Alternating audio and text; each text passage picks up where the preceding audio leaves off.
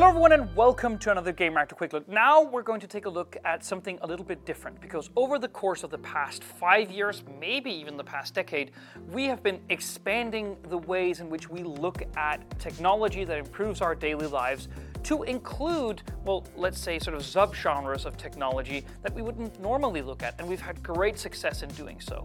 Because technology has to improve every single bit of our lives. It's both electrical vehicles, it is smart in-ears and phones, but it's also coffee makers, for instance, or to some extent, even like self-lacing shoes from Nike. Again, we're seeing more and more microelectronics come into our lives and improve it or at least alter it in some sense. And that also, well, for men at least, uh, has to do with grooming. So we were actually reached out to by Philips, who sent us over this, which is called uh, the 9000 Prestige.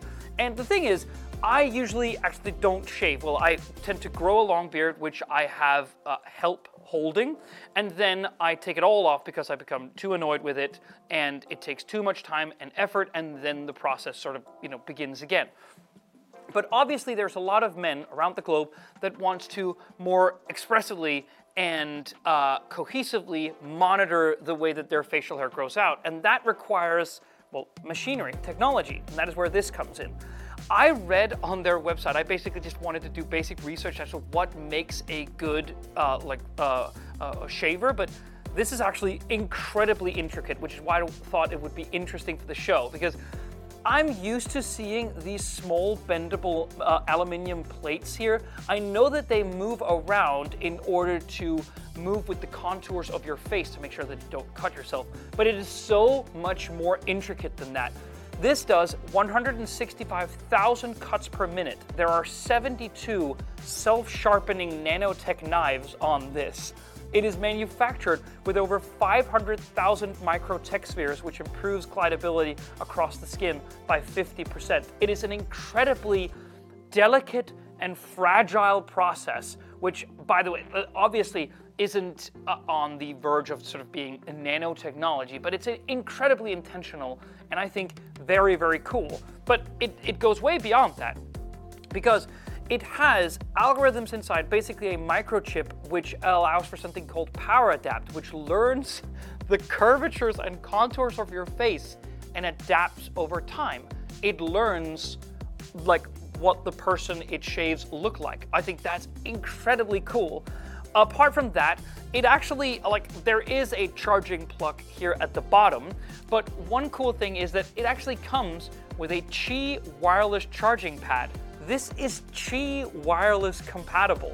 We've seen that with electric toothbrushes arise over the past couple of years, where it's basically like you have your Nomad charger with MagSafe compatibility for your iPhone, and then you come in and you put your freaking shaver on that, and that's gonna uh, that's gonna charge it as well. I think that's a, an incredibly cool way to sort of homogenize uh, charging and uh, battery-driven gadgets in in general.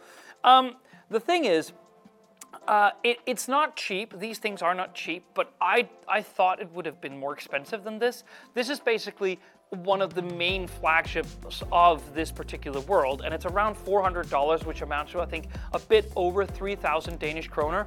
Um, and it comes with a wide variety of different sort of extra toys that you can use to both clean it. It has a self-cleaning station because obviously when you're dealing with uh, facial hair, it gets gritty, dirty over time, and you get this little cleaning station wherein you put a, some, a particular developed cleaning gel, which will then sort of reset it and bring it back up to standard for when it was first un, uh, unpacked in the box um, and a whole host of other different things that keeps it fresh and keeps it running smoothly.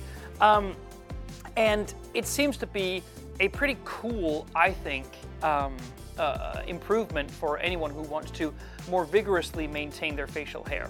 So this is the Philips uh, S9000 Prestige. It, I'm I can recommend it, but not based on personal usage yet. We will be following up with an article about this stuff, this and a little bit more, to sort of dive into this part of the market more headstrong. So uh, for all of that, stay tuned to Game. Bye.